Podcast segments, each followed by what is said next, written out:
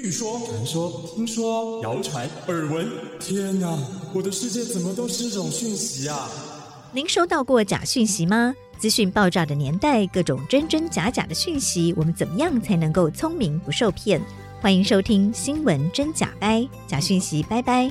我是黄兆辉，这里是由台湾事实查核教育基金会所制作的 Podcast 节目。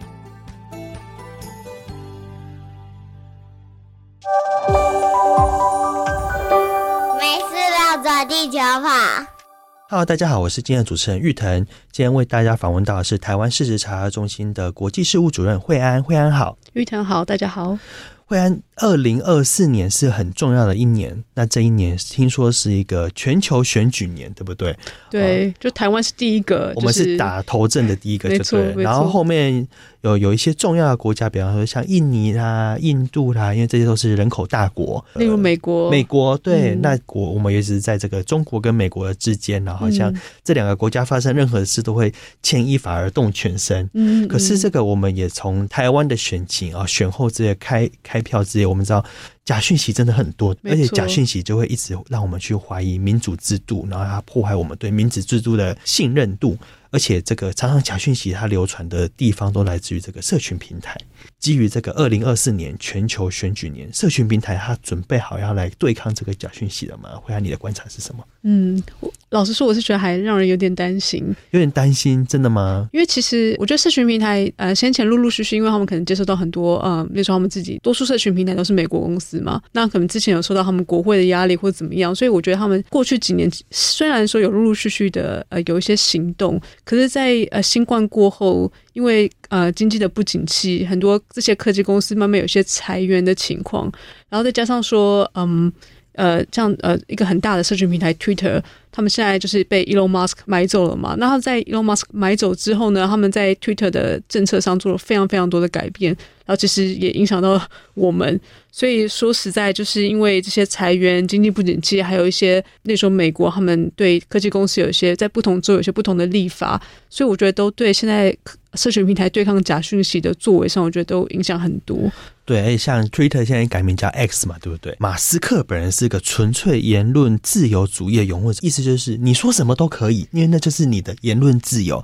所以说，X 他撤裁了网络信任与安全的部门，嗯、然后他也去停止标记这个中国啦、俄罗斯啦、伊朗官媒的这个外宣的推文。所以其实大家有时候很难去辨别说这个到底是可信的还是不可信的讯息，尤其是在这个社群平台上面对不对？对，尤其大家可能印象很深刻，过去只要有蓝勾勾的，就代表说是认证的账号。是，然后在 Elon Musk 入主之后呢，所谓的蓝勾勾就变成只要付费，你就可以拿到这个蓝勾勾。所以就是付钱就有蓝勾勾。然后如果是一个有心人，他想要操纵这个假讯息，他其实就是付钱买一个账号就要，对不对？对，所以会造成大家混淆，因为大家可能还记得说以前蓝勾勾代表认证，那其实现在蓝勾勾的意思是完全不一样的。可是这些社群平台，他们有想要去补救吗？有没有做一些措施？嗯，像例如说，目前脸书它还是继续有跟事实查的记者合作，所以他们是有一个的第三方的呃 third party fact checking program，所以目前脸书上还还是有这个机制的。Twitter 上面哦，就现在的 X，他们过去是并没有跟事实查核记者合作，可是他们现在是仰赖一个叫做 Community Note，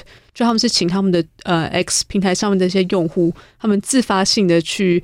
查核他们推特上的内容，那他们有点像是我们的 Cofacts 的概念吗？对，那他们的做法就是他们可能会提供一些相关资讯，他不会直接说这是对或错，可是他就希望说借由提供这些资讯给用户作为参考。那我们现在看到 TikTok 上面，TikTok 也慢慢有一些事实查核的项目，那他也是希望加一些辅助资讯的方式来。提供大家一些额外资讯，可是我觉得 TikTok 还要再观察，目前没有说真的非常透明。对，因为其实不仅仅是 TikTok X，呃，社群笔记 Community Note，它其实也没有到非常的透明。嗯、而且我们刚刚惠安有提到这个 TikTok。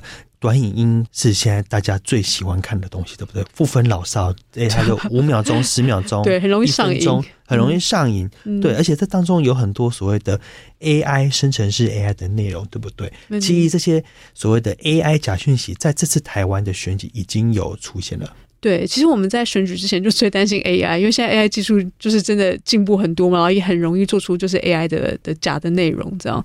那就像你刚刚讲，就我们其实这次选举有看到，例如说，呃，包括有听起来像是柯文哲声声音的录音档。然后听起来他好像在批呃在批评说哦，民进党就是每个人发八百块给一些支持者，然后制造说，然后然后在在赖清德访美的时候，所以看起来很多人在欢迎他。这个声音档听起来好像柯文在说，这其实就是每个人发八百块，所以才会这么多人。然后另外还有我们有看到另外一个是在蓝白合在谈判，真的是在协商的时候，我们看到有一个是赖清德的，也是 A AI 影片。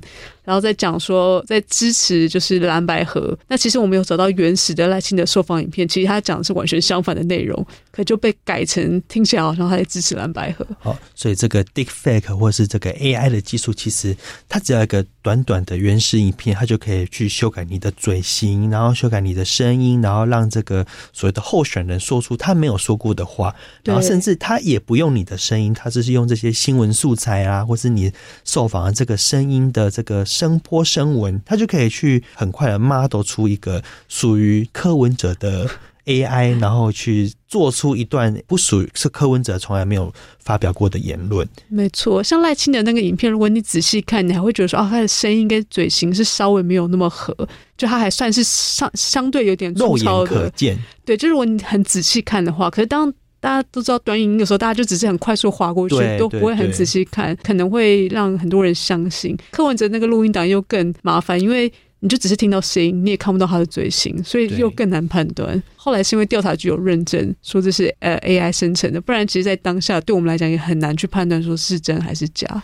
哦，所以说以赖清德案例是我们有找到原始影片，所以我们很很容易去做出比对，就知道说这个是有做过 deepfake 有去做修改的。对，那这个柯文哲的案例是有这个调查局去介入，然后说这个音档是 AI。变造而成的。对，那查核中心这边目前要去判断这个 AI 讯息，我们要查证的话，有没有什么所谓的 SOP 或是步骤？就一开始你还是可以去观察，说这个影像或是不管是照片或是影片，是不是有些破绽？因为他有时候可能还是没有说那么完美，啊，比方说不会眨眼睛啊，或者是说嘴型对不上啊，对，尤其嘴型对不上这一类的东西，嗯，所以一开始还是可以去看有没有一些奇怪的地方。那另外第二点就是说，你要去想这个内容到底合不合理。